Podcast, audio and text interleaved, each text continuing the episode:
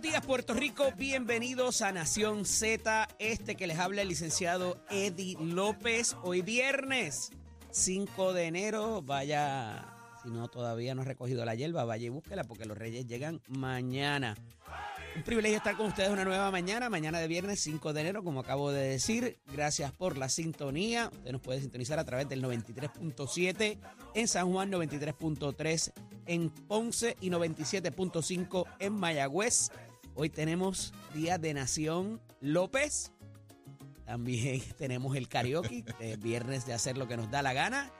Y conmigo, acompañándome, el amigo, el tendencioso Gabriel López y Arrieta. Buenos días, Gaby, bienvenido. Buenos días, Eddie. Buenos días, Chero. Bienvenida, Nico. ¿Todo bien?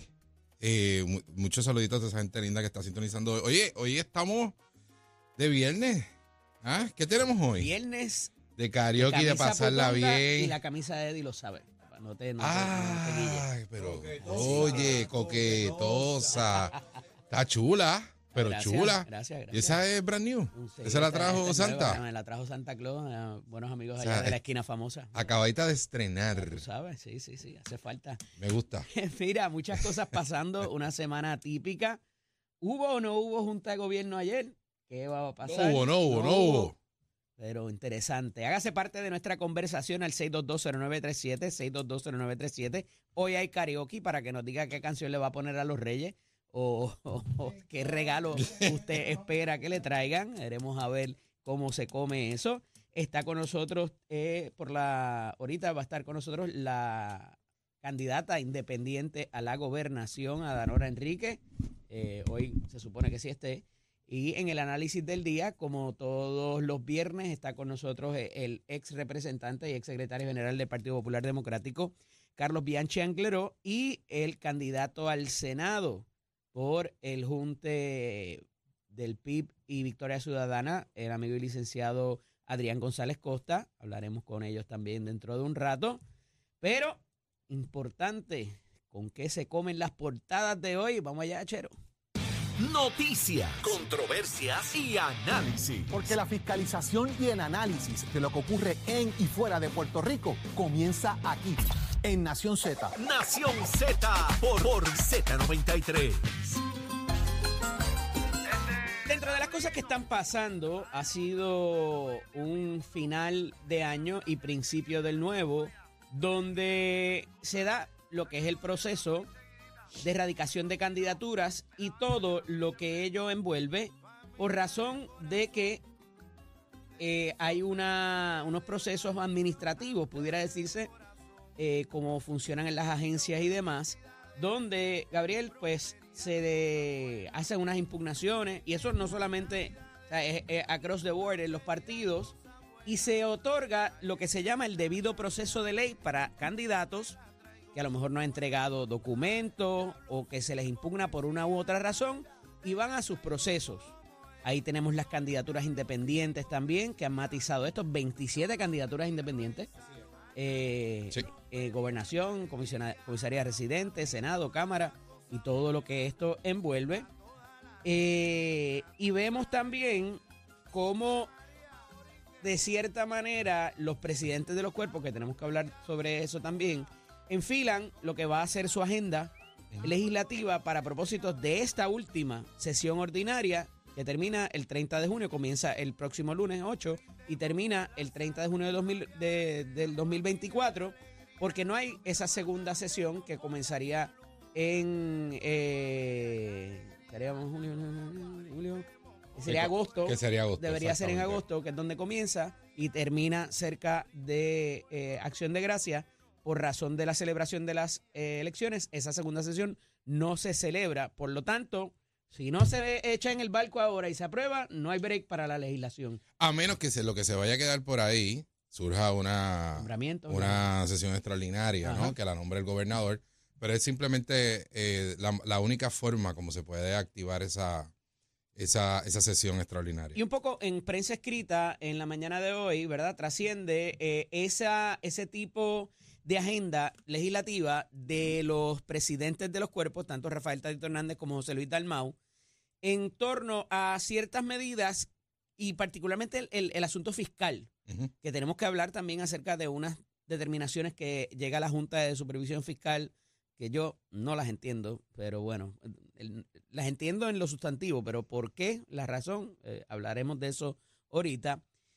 Y como digo, estos asuntos de naturaleza fiscal son muy particulares, me parece que son necesarios, el asunto de las eh, corporaciones foráneas que no son americanas, eh, el asunto de los reintegros, Sí. eh, las, los interinatos en ciertas agencias que hay, cómo va a trascender eso con el asunto de si van a ir al tribunal para obligar al gobernador a que nombre personas, porque el interinato no puede ser perenne, ¿verdad? No puede ser eterno.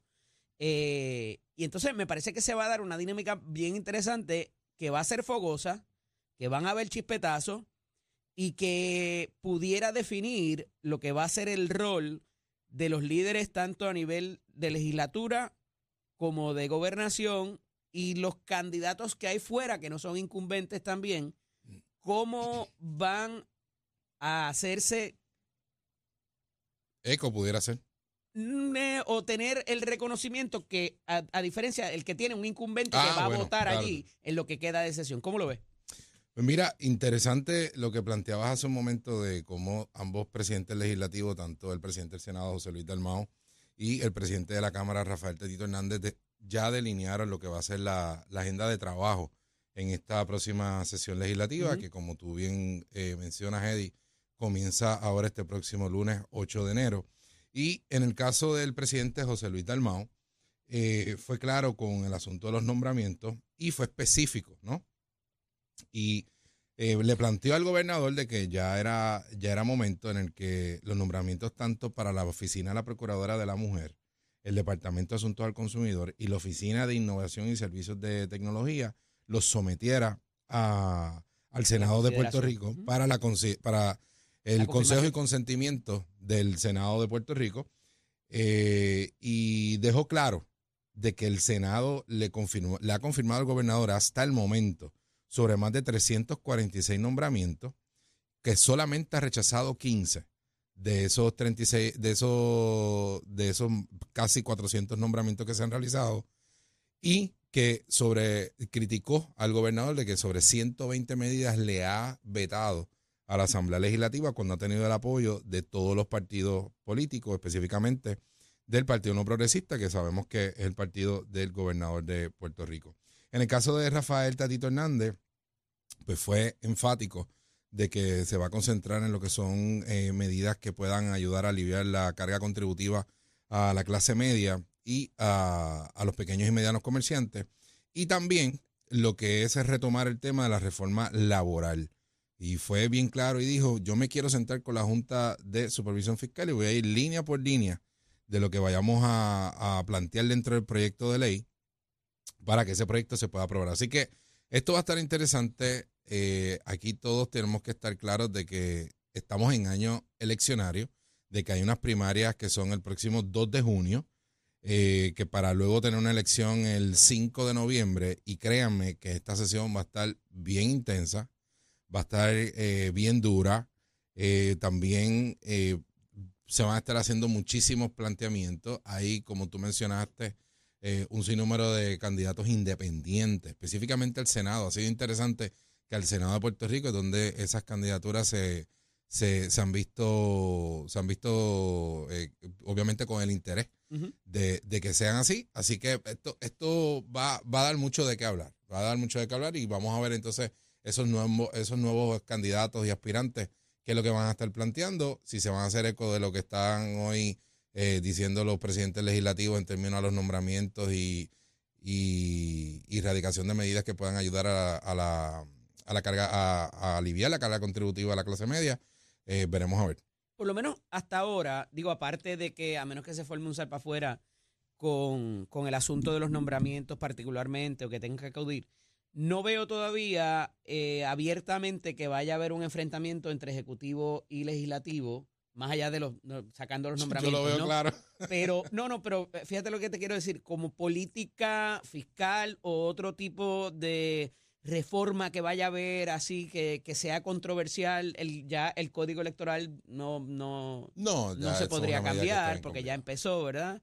Eh, entonces, eh, así de, de política de gobierno eh, que vaya a- que pudiera causar un choque entre las visiones del- de Ah, los ya partidos sé, principales, eh, que a su vez te- el- la prim- lo, lo primero que te expongo, o sea, el legislador que está ahí sentado en esa banca, eh, pues mira, yo me pongo por esto o, o presento y, y le da una oportunidad de destacarse distinta quizás al que tiene, que está a primaria o lo que sea, que no está allí sentado. Eh, y se pudiera utilizar, como en otros ciclos electorales, esa posición para, eh, de alguna manera, pues mira, yo estoy corriendo en la primaria, pero ya yo estoy aquí sentado y yo, Claro. y yo voto y esta es mi posición en cuanto a eso y presenté esta enmienda y un poco darle más prominencia al récord legislativo de ese legislador. Pero ¿y tú no, no piensas también que llega el momento en el que cada legislador va a estar pensando y repensando Ajá. a qué medida le da su voto Ah, y por ahí va, por ahí Claro, iba. porque como tú bien dices, eh, vamos camino a una primaria, luego una elección general y está todo el mundo pendiente y atento a, a, pues obviamente a los votos de los legisladores. No es lo mismo al comienzo de, de un cuatrenio que, que tienen tiempo de, de- de poder mitigar cualquier, cualquier incomodidad que haya con la votación. Recuerdo lo que pasó con el, eh, la- la- el cambio al IVA Me acuerdo. por parte claro. de aquellos tres legisladores. Eran, un eran unos cuantos Cinco. más, pero, se, pero esos tres fueron donde se concentró un poco la que le derrotaron el, el plan de, de cambio a la administración en ese momento. Eh, lo que pasó con Pellé, ¿te acuerdas? Que lo mandaron a la banca ya. Son cosas que marcan, que te marcan para bien o para mal, y la gente se- a la hora de votar por ti se va a acordar la postura que tú tomaste en X y Y asuntos. No veo asuntos como así de controversiales que pudieran eh, suscitarse que vayan a influenciar la elección, vamos. Sí, porque ¿quién se va a negar ahora, en este preciso momento, A de que, tú- te re- a que te reintegren. eh, Por un- eso, tú sabes. que te den un alivio contributivo? Ajá, ¿Quién? Exacto. Al contrario, es como que no, pues da- a- eh, aplicar un por ciento aún mayor para poder aliviar la carga contributiva. Que- Inclusive, no te voto a favor de eso si no me mandas el puente para mi comunidad. También hay que también, también, ese- también, que eso bien- cosas pasan. No, no, eso pasa todos los días Todos y más días. ahora. que es llegar allí, hacer el ejercicio con la comunidad, sí, eso que tú planteas bien cierto. Y en esa, hay, por ahí quería ir al asunto de las candidaturas independientes, que un poco lo hemos tocado en estos días, eh, porque se movió la aguja de lo que, de la dificultad que tenía una candidatura independiente, gracias al senador Vargas Vidot, al hoy senador Vargas Vidot, Ujú. inclusive la cantidad de recogido de endosos, y hubo que ir al tribunal para modificar Cierto. eso y, y de alguna manera facilitó, no te digo que allanó el camino, lo facilitó un poco de lo que era, que ciertamente eh, era un poco, eh, no quiero decir ni cuesta arriba, dificultaba la viabilidad de un candidato eh, independiente en esas etapas eh, primarias, ¿no? Eh, donde tú eh, todavía no tienes nada, básicamente, no, has recogido ni chavo. Estás Claro. simplemente radicando la candidatura. Y la proliferación de estas candidaturas independientes, pues obedece a muchas razones, pero entre ellas un descontento en cómo los partidos, y no me, y, y no me limito exclusivamente al Partido Popular y al Partido Nuevo Progresista, de cómo manejan ese proceso de erradicación y cómo sacan a unos o viabilizan para otros eh, y, y dicen, pues sabes que me voy independiente. Y, a eso le sumo, y quiero tu parecer, de que hay personas que dicen, pues si mira, si este se coló y estos se colaron, pues por aquí es que vamos y, y tengo más posibilidad que correr hasta dentro de un partido. Eso, en el cuatrenio pasado, en el ciclo electoral pasado, me parece que quizás hubo candidatos que lo interpretaron así. Y dije, ¿sabes qué? Vamos a hacerlo por acá porque estos pudieron. Pero, vuelvo y me reitero, había un verano del 19 Correcto. estaba el asunto de que estos partidos incipientes o, o- o que estaban comenzando eran la novedad. Ya no lo son. Correcto. Y ahora hay un récord legislativo de esa gente que llegaron nuevas, que eran lo diferente, que no necesariamente es el mejor. Y eso les va a hacer daño, al igual que al Junte, a estas candidaturas independientes, porque tienes que probar esa diferencia. Ya simple y sencillamente, porque eres lo novedoso y porque nadie lo ha hecho antes, no va a ser suficiente para prevalecer en una, en una aspiración independiente. Y a eso súmale que, de nuevo, la mayoría de estas candidaturas, candidaturas independientes surge porque ya hubo un descontento donde tú estabas. Claro. Y eso automáticamente, una cantidad de gente te lo, lo ve bien y otra cantidad de gente lo ve mal. Y me refiero particularmente a Ariel C. Molina, Cuando le disparó al movimiento Victoria Ciudadana y a los organizadores, y en el caso de Elizabeth Torres, las denuncias que ha hecho contra el PNP. Y pudiéramos analizar muchas otras. O sea, esas candidaturas independientes, Luis Raúl Torres, pues tuvo un descontento con el PPD. Entonces, eso de verdad te va a ayudar el tú haberte parado y decir, no, la colectividad, ahora voy yo independiente. E- Eso necesariamente va a sacar gente del corazón del rollo a moverse y votar por ti en tu aspiración. ¿Cómo lo ves? Yo, yo pienso que, que cuesta en este preciso momento, y, te- y me explico. ¿Le cuesta a quién? Le cuesta al candidato. Ajá. Y, y- me explico. Cuando ocurren esta, eh, eh, esta desafiliación ¿no? de un partido, de un candidato en particular, de una persona que pues ha logrado un escaño eh, gracias a que en un electorado de un partido político confió en esa persona y lo llevó a esa posición. Cuando esa persona decide salir sin una justa causa, pues el, no necesariamente tú, tú, tú vas a tener un electorado que, que va a girar donde ti y va a decir, ah, caramba, eh, pues nos vamos con él porque él se, se quiso ir o nos vamos con ella porque se quiso ir del partido. No, tiene que haber una justa causa.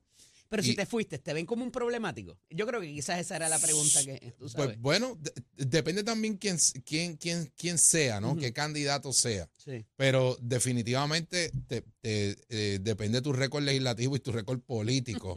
Eh, van a saber eh, eh, si eres un problemático o no. Aquí lo importante es que tampoco las candidaturas independientes son tan, tan, no es algo tan sencillo el, el tú ir a una elección general, ¿no? Competir y ahora con mayores opciones en términos a partidos políticos y, y, y y- e individuos que están aspirando. Yo lo que pienso es que en el caso del Senado, que por lo menos de lo que tengo conocimiento, tú tienes a un eh, Vargas Vidal, que es hoy senador, eh, tienes a, a un Eliezer Molina que está aspirando por primera vez al Senado eh, de manera independiente. Tienes una Una Elizabeth de estas Torres, cosas no es como las. Exactamente. Una Y Elizabeth Torres, que está de aspirando también. igualmente a la, a la misma ¿Te posición. acuerdas de Plaza de Sésamo, Nicole? ¿Qué, qué sucede? Ah, De esos candidatos, obviamente, eh, sacando al senador eh, Vargas Vidot, tú estás hablando de que quienes tienen posibilidad realmente, o que pudiera tener alguna, algún tipo de fuerza electoral, sería Elizabeth Torres, que pasó por un proceso también de elección con los delegados congresionales y tiene una cierta base.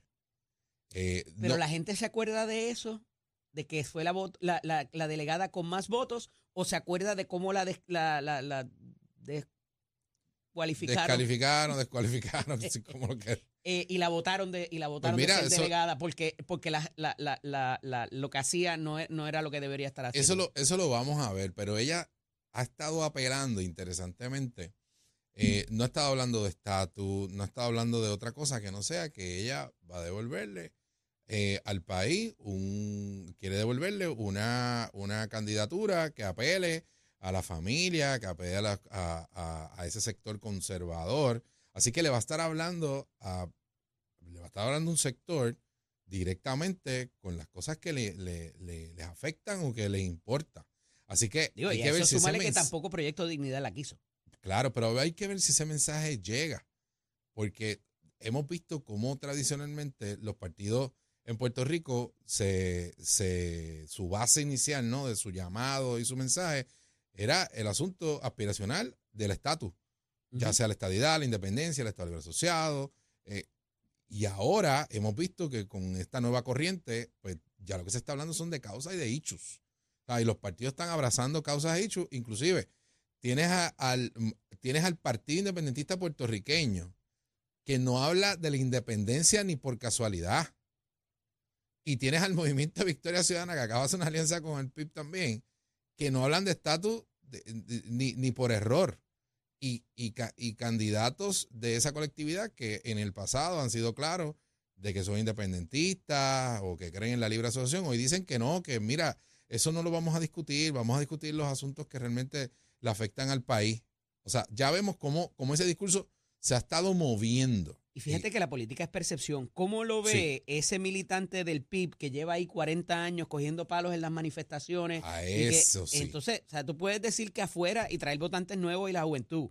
Pero no, no, no, no. La persona que se ha chavado contigo en las filas de ese partido, vendiendo empanadillas en el, en el Festival Claridad, eh, recogiendo chavos cuando no era tan fácil, eh, eh, que, le, que le hicieron una carpeta, que esa persona, ¿cómo ve este tipo de candidatura? La independiente y como dice, oye, uno de los tipos, y tú podrás te- tener las diferencias que tengas con él, pero que más conoce de lo electoral y de sagacidad política, Eduardo Báez Galí, Ajá. que la llamas candidatura no de agua, sino candidatura fatula.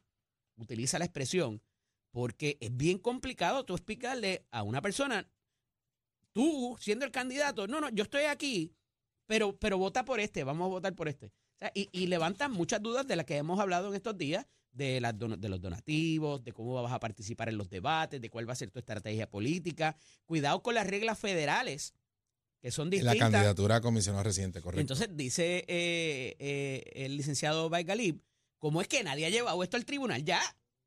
Porque esto es un fraude a todas luces.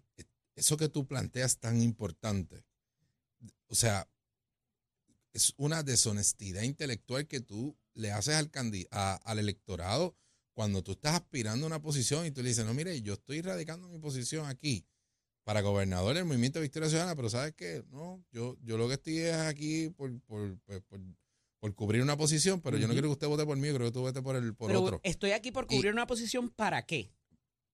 Porque también esto se presta a, a algún tipo de acuerdo más allá de, digo, y no le estoy imputando que haya eh, una razón ilegal, No, pero es como que yo voy a, a prestarme para esto a cambio de a ver qué pasa más adelante, oye, pero lo que sí es que tenemos que cuestionarnos, ¿no? Y, y para que el partido y- quede inscrito. Además de, de eso, que, que no creo que con, con, el- con lo que hayan estado haciendo vaya a quedar inscrito, porque es todo lo contrario. Eh, el movimiento en ese sentido, pues entregó su colectividad al Partido Independiente Puertorriqueño. Pero, ¿cómo, cómo tú puedes tener la, altura moral de tomar un dinero del fondo electoral, que es el fondo de, de, equiparación con la candidatura a la gobernación en términos a, recibir ese dinero de, de, de levantar eh, eh, fondos para la candidatura y que la Comisión Estatal de Elecciones te pare ¿no? esos fondos para que tú puedas adelantar la candidatura a la gobernación y no estés en desventaja con otros candidatos. ¿Cómo, cómo tú vas a levantar ese dinero ahora y, y tú vas entonces a, A a otro. a levantar un dinero para tu candidatura, pero no, no va a ser para tu candidatura, es para otra candidatura. Por Ponete- menos que eso, el alcalde de Mayagüez está enfrentando el, el eso proceso que está enfrentando por eso te digo. por desviar dineros para una para el, el- el- el- lo que el legislador le dijo que iba a, a utilizarse y lo movió para otra para otra cosa. O sea, ¿cómo tú eh, y, en con qué esto, estatura moral pues, vas a con criticar estatura eso? moral. O sea, ¿cómo tú vas a recibir ese dinero ahora y vas a decir, no, es que vamos a hacer campaña por otra persona? Y, y tú me estás diciendo a mí que tú estás utilizando dinero y fondos públicos para eso. O sea, es- yo te digo a ti una cosa, eh, esto lo que tiene que hacer el electorado es estar al pendiente, porque esto definitivamente esto es corrupción. O sea, ya- o sea, esto es corrupción, esto es querer corromper el sistema, eh, eh, burlándolo, literalmente burlándolo. Mira, le quiero que me hables ahorita de lo que pasó ayer en La Pava, porque se cita una junta de gobierno para trabajar asuntos administrativos. Y esto tiene unas consecuencias bastante serias para eh, algún número de candidatos. Entiendo que no llegan a 10, pero hay unos procesos corriendo de, de alguna manera, no impugnación, sino revisión de lo que hizo la Junta Evaluadora de Candidatos y que pudiera poner a los candidatos que están en ese, con su debido proceso, llevando a cabo los mismos, eh, los pudiera poner en una desventaja del, del candidato que ya está certificado, porque hay unas fechas corriendo para otros propósitos. Y ayer se cita una junta de gobierno y parece que no hubo el quórum y hubo que suspenderla para el próximo lunes. Pero hablo- venimos con eso ahorita y recuerden que vamos a tomar su llamada al 6220937, 6220937, porque hoy hay karaoke y queremos saber qué canción usted quiere y que nos diga si ya buscó la hierbita y que le pidió a los reyes. Así que es momento de hablar de deporte con nuestro compañero Tato Hernández. de Deporte. Dímelo, Tato. Vamos arriba, vamos arriba, muchachos. Muy buenos días. Para dejarse la caer de qué manera, Nación Z, somos deporte por el 93.7 de la Z. Y ahora está López Connection. Así que ya usted sabe. Esto es, esto es, a eh, ¿cómo es? Eh, López a la 2. López Jalado, así que ya usted sabe. Mira, ¿hubo pelota A anoche? ¿Hubo pelota? Muchachos, en el Cibo Pelota, 19 entradas, maratón. Toma. Juego entre Carolina y Ponce. Y óigame, y en la entrada número 19, cuadrangular de Adeini Echevarría, le dio la victoria tres carreras por dos a los gigantes de Carolina. Dominan la serie 2 a 1. Mientras tanto, en el otro partido, pues los criollos de Cagua le ganaron cuatro carreras por dos a los cangrejeros de Santurce. Hoy juegan en Cagua, la serie está 2 a 1 también, a favor de los criollos. Y Carolina se mueve a Ponce y tiene la serie 2 a 1 también. La verdad que fue tremendo partido y yo me la vi las 19 entradas. ahí, estaba se acabó. No, no, no, fui, estaba viéndolo por, por televisión Ok. Y, de, y, de, y después continué con el streaming de, de la liga. Ya tú sabes, 19 entraditas ahí que me la. Es el segundo juego más largo en la historia de lo que son los, los episodios de juegos así largos, maratónicos, como uno dice, porque eh, Mayagüez y los senadores de San Juan duró 21 entradas en el 1996. Así Y a- a- aquí no hay la cosa esa de grandes ligas de que, de que ponen el corredor en segunda base y, para adelantar no, el juego, eso lo hacen, eso lo hacen en la serie regular. Cuando ya entran en postemporada, no, No hay break. eso es ahí, no hay break, eso es a capela por ahí para abajo. De Carolina terminaron lanzando dos fanáticos y uno de los muchachos que vende cerveza. Hasta el del de agua. Ponce, de Ponce lanzó el dueño, los amigos, tres vecinas y un familiar. Pero la verdad que fue tremendo, fue tremendo partido y ya usted sabe, pues salimos por la puerta ancha, ahora vamos a tocar con la serie. Esto como yo les dije a usted, aquí supuestamente en el papel decía que deben de ir a la final este Carolina y Santurce, pero aquí no se puede uno dormir. Los equipos están bien balanceados, se reforzaron muy bien con los equipos que se eliminaron de RA12. ah, bueno, vamos vamos a ver, vamos a ver, Dios quiera que se, que se nos dé, pero los equipos están buenos y qué bueno que la fanaticada está correspondiendo porque apoyando ahí a, los equipos, así que ya usted sabe, usted se entera aquí en Nación Z, somos deportes con el auspicio de Escuela, ya está en proceso de matrícula febrero 2024, eso está a la vuelta de la esquina, pasa por cualquiera de estos recintos, le gusta la mecánica automotriz, le gusta la racing, 787-238-9494 el numerito a llamar porque en Mestre Escuela construye tu futuro. ¡Achero! Saca la cuadrangular, señor. Próximo. No te despegues de Nación Z. Próximo. Lo próximo eres tú, 6220937, 6220937. Es viernes de karaoke, tu cuerpo lo sabe. Llámanos para acá, dinos qué canción le pondrías a los Reyes y qué espera de regalito. Llévatelo, chero. Una parranda.